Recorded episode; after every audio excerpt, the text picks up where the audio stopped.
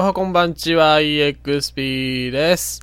さて、えー2月も後半に入りまして、まあ、28日しかありませんからね、2月はね。なんかね、早く過ぎ去ってしまうんですけれども、バルセロナのテストが F1 ではもうすぐ始まりますし、まあ、バルセロナも今月まだ2回あるんですよね。あの、4日間やって、その後もう1回4日間あるわけなんですけれども、さあ、えーそんなバルセロナのテストも楽しみなんですが、いよいよ、まあ、モータースポーツのシーズンが始まったと言っても過言ではない、あのシリーズも、ついに、まあ、ノンタイトルレースからまずは始まりましたので、えーその辺からね、結果とか紹介していけたらと思います。えー前回までに溜まってたあれもね、えー吐き出しつつ、え今日も放送をやっていきたいなと思います。モータースポニュースタンドトーク、プラス。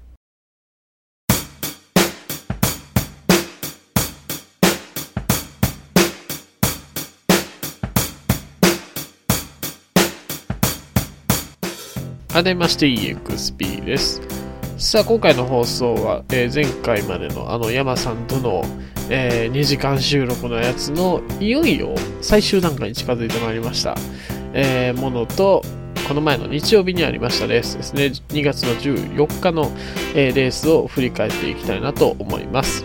えーそれでは、えー先に山さんとの、え2時間収録のあれをいきましょう。今回は日産の GTR の LM ルマンのマシンですがこんなこともあるんだでっていうちょっとしたデメリットを紹介していきましょうどうぞ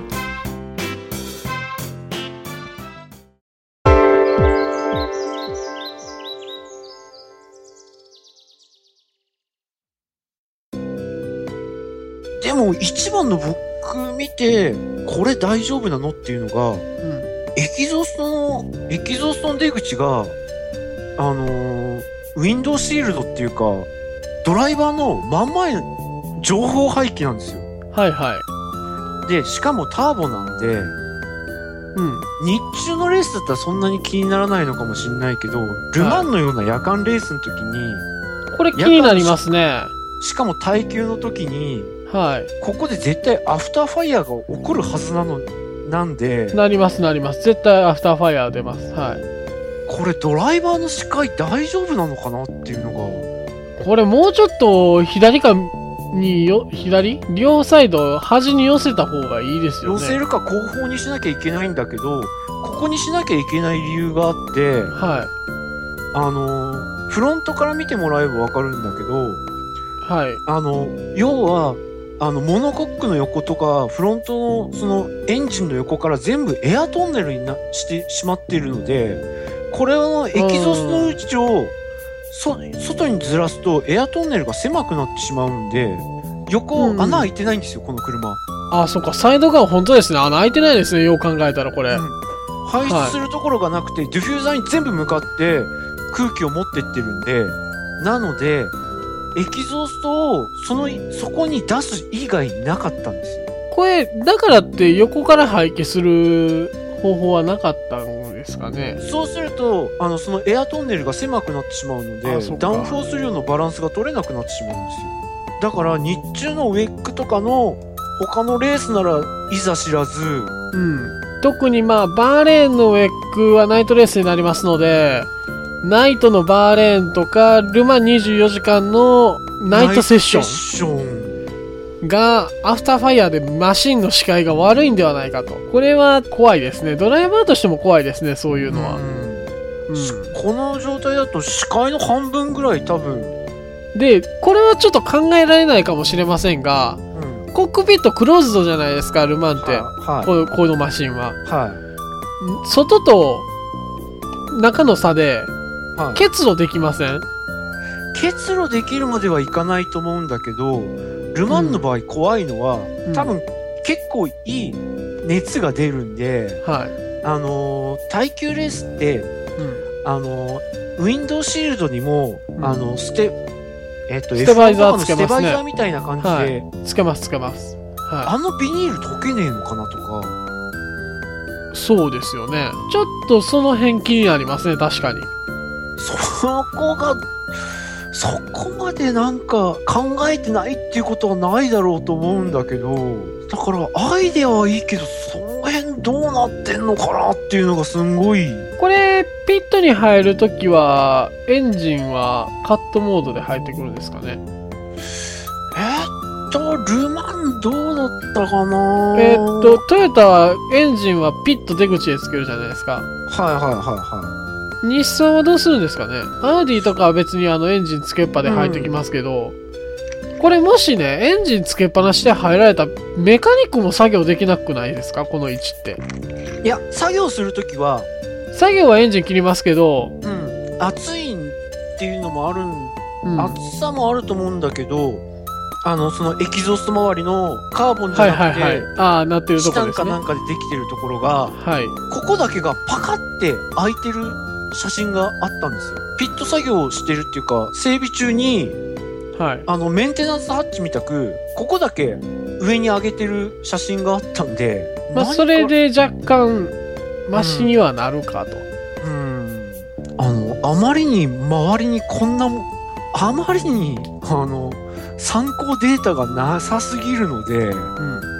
どういう動きをするかも想像できないし、はいはいはい。わからないことずくめ。うん。これは多分、あの、やってる本人たちも、やってみなきゃわかんねえところこれあと一番気になるのは、が、うんそのアウディっていわゆるルマンでは、はい。サイボーグ的に取り替えられるじゃないですか。はい。できそうかな、これっていう。あのー、整備性は、悪いでしょ悪いです。ちょっとそれが気になる。俺は。あの、結局、さっきも言った通り、うん。フロントから来た空気をうん。全てリアに持ってくような設計になってるので、はい。普通下にあってもいいものが、はい。全部上に持ち上がってて、見たことがないぐらいごちゃごちゃしてるんですよ、上が。うんうんうん。だからユニット的な意味で言えば、フォン替えできそうな気もするんだけど、あの、もう完全にまとめられてるがゆえに。ただでもこのリアのサスペンションは交換しにくいでしょうね。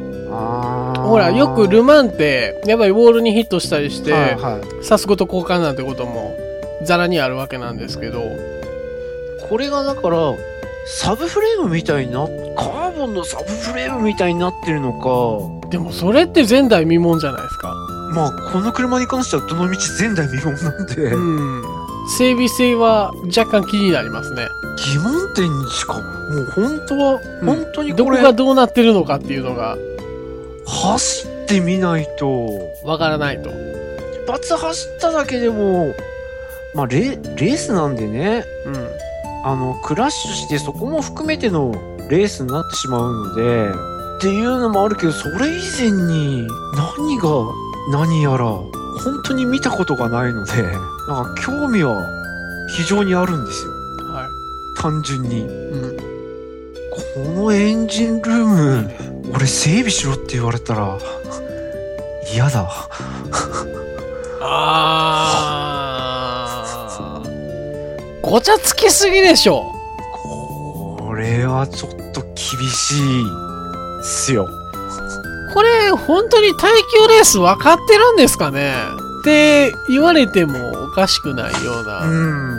これはちょっとな日産なんありか。壊れなければいい車かもしれない。いや、壊れなければっていうことはないですからね、ルマンには。何かしらトラブル起こることをよ予測しながら24時間走るマシンにああってはならないようなごちゃつき度というか、ちょっとこれは厳しいな。どうするん？これセッティング出すのも大変そうなんだよね。サス、サスのセッティングとか。うん。確かにこれはひでえな。まあ、これを24時間に出すのは若干ちょっとおすすめできないな。まあちょっと他のエンジンルームがどうなってるのかっていうのも若干気にはなりますが、他のそのトヨタやら、ポルシェやら、アウディやら。も気になりますが、おそらくここまではごちゃついてないでしょうしあの、アウディなんかは完全にユニット化してますから、うん。一個一個ボックスで外せるような感じの設計になってるんで、うん。ここにはこういう風にはなってないですね。ただ、で、あと一番の難点が、結局レースって、ルマンとかって、前から当たるじゃないうん。当たる、クラッシュするときって、うん。フロントとリアだったら、うん。絶対的にフロントを壊す方が多いです。多いわけなんですよ。うん。その時に、これだけギチギチのことをやってて、整備って大変じゃないのかなと。まあ、それこそだから24時間の耐久に向けての自己処理とかの対応が、これはできないに等しいですね。うん。うん。まあ、一回ポシャったらリタイアですね、これ。うん。ちょっとそういう設計が未熟かな。うんチャレンジとしては、悪くはないですけどね。うん、面白いんだけど、整備性は、星で言ったら5つ星中0.5ぐらいですね。ですね。これでもし、アウディみたいな化け物の、整備テクニックを持ってたら、もう全戦全勝でしょ。怖いもんなしですよ。24時間も何も怖いことないですよ、これやったら。あとは本当にこれドライバーが、ドライバーが大丈夫なのかなっていうのと、うん。ウィンドウくっつかねえのかなとか、うん。吉と出るか京と出るか。あんまり吉とは出なさそうな気はしますけどね。うん。1年やったら分かりそうな感じはしますけどね。まあ、トヨタだって1年やって、ん。ああ、そういうところそうやったらあかんねやっていうのを分かって変えてきて、で、まだ去年も同じようなことありましたけれども、はい。なんとかいけるような気はしますけどね。そうですね。だから今年、一番た面白いのは、はい。F1 以上にこの、日産の車が、ちょっととウェックが楽しみ、ウィックの開幕戦が、ちょっと楽しみではあるんですよね。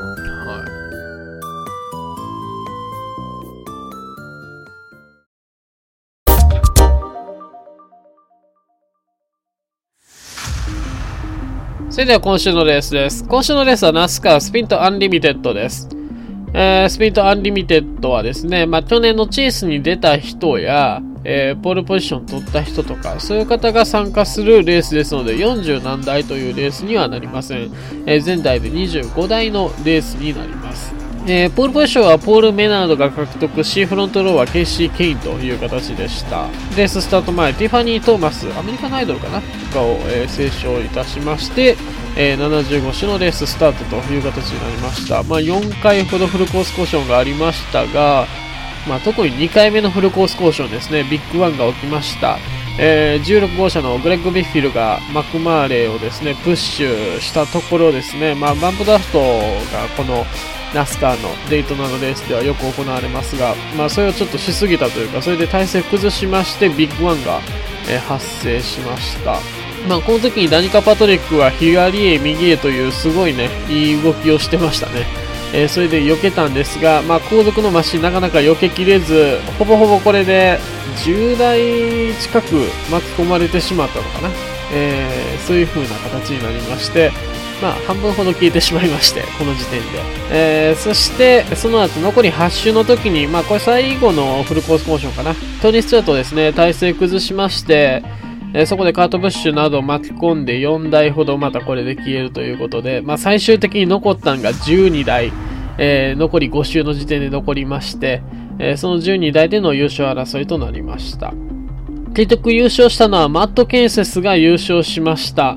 なかなかね、面白い開幕戦の前のレースという風な形になりまして、まあこれで今年のね、ナスカースプリントカップシリーズにも、まあ次来週デイトナ500ですけど、それにもつなげる優勝となったんではないでしょうか。まあちょっと最後の方ね、ハービックとロガーノが、あのーターン3かなで、バンプドラフトしてる時にターン3かなんかで余計なバンプドラフトを仕掛けまして、ドーン行った時に、あの、ケビン・ハービック体勢崩してロ、あの、壁に当たってロガーノが失速っていうシーンがありまして、なんかレース後に、イチャモンつけにハービックが、おいこらと。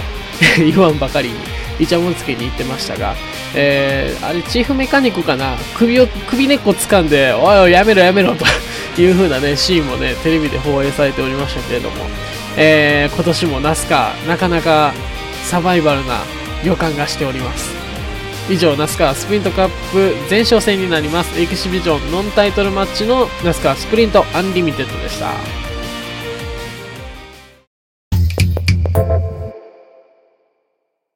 それではモータースポニューストークニュースフラッシュのお時間です。ホンダが2015年のモータースポーツ活動を発表いたしました。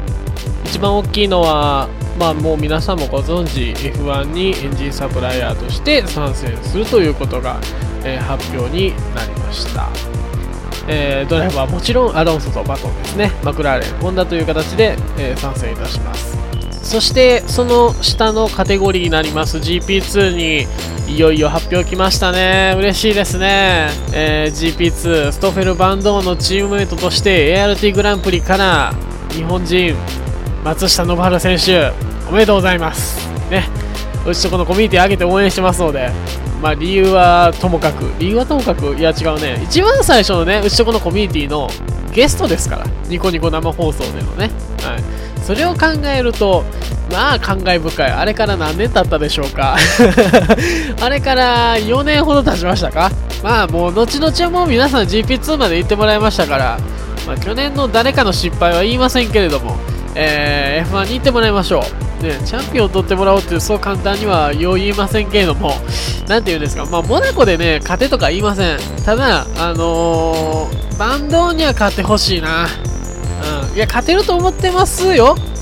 十分十分勝てると思ってますのであのー期待してもらっていいんじゃないでしょうか。僕は日本人こうタクマ以来かなっていうぐらいアタックの精度といいなんといいかなりあるんで僕は期待してます。そしてえーそして、あと注目すべきところは、まあ、今年から、えー FIA-F4 という、えスーパー GT のサポートレースとして FIA が、えサポートする F4 を今年からやるということになりましたけれども、えそちらの方の体制も発表されました。FIA-F4 で参戦するドライバーですけれども、えー大津弘樹選手そして上村優太選手そして石坂瑞希選手ということになりました。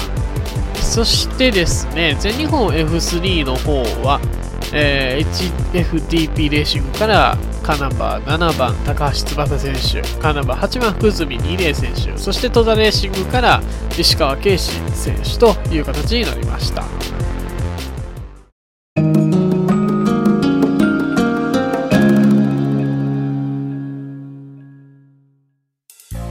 さて、今回のモータースポニュースのトークプラスいかがだったでしょうか？